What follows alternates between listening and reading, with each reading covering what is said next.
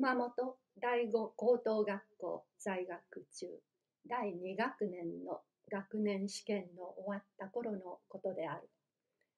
同県学生のうちで試験をしくじったらしい2、3人のためにそれぞれの受け持ちの先生方の支度を歴訪していわゆる点をもらうための運動委員が選ばれた時に自分も幸か不幸かその一員にされてしまった。その時に夏目先生の英語をしくじったというのが自分の親類続きの男で、それが家が貧しくて人から学士の支給を受けていたので、もしや落第すると、それきりその支給を断たれる恐れがあったのである。初めて訪ねた先生の家は白川の河畔で、藤崎神社の近くの閑静な町であった。点をもらいに来る生徒には断然玄関払いを食わせる先生もあったが、夏目先生は平気で快く会ってくれた。そうして異彩の泣き言の陳述を黙って聞いてくれたが、もちろん点をくれるともくれないとも言われるはずはなかった。とにかくこの重大な委員の使命を果たした後での雑談の末に自分は俳句とは一体どんなものですか？という世にも愚劣なる質問を持ち出した。それはかねてから先生が俳人として有名なことを承知していたのとその頃自分で俳句に対する興味がだいぶ発酵しかけていたからである。その時に先生の答えたことの要領が今でもはっきりと印象に残っている。俳句はレトリックの先日詰めたものである。扇の要のような集中点を指摘し描写して、それから放散する連想の世界を暗示するものである。花が散って雪のようだ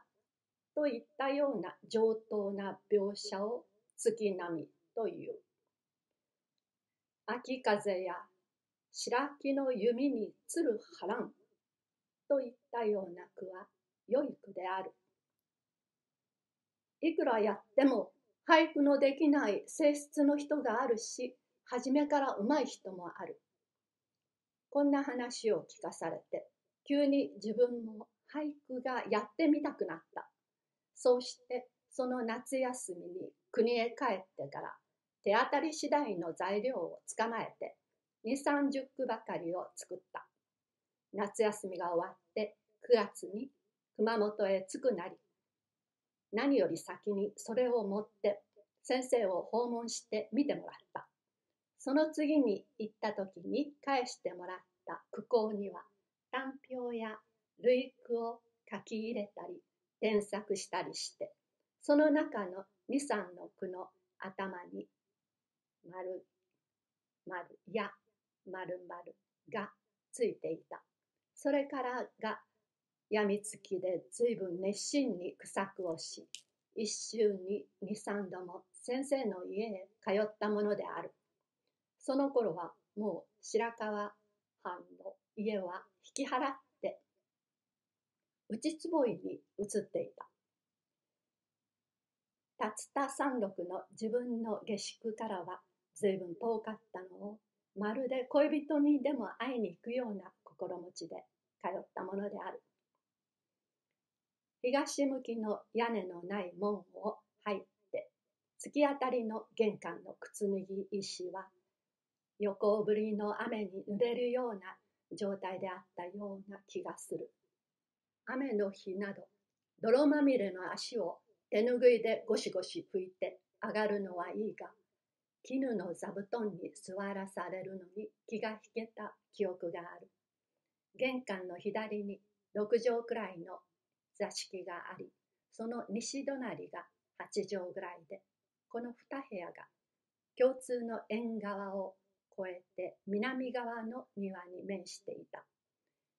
庭はほとんど何も植わっていない平庭で、前面の建仁寺垣の向こう側には、畑があった。柿に絡んだ朝顔の鶴が冬になっても、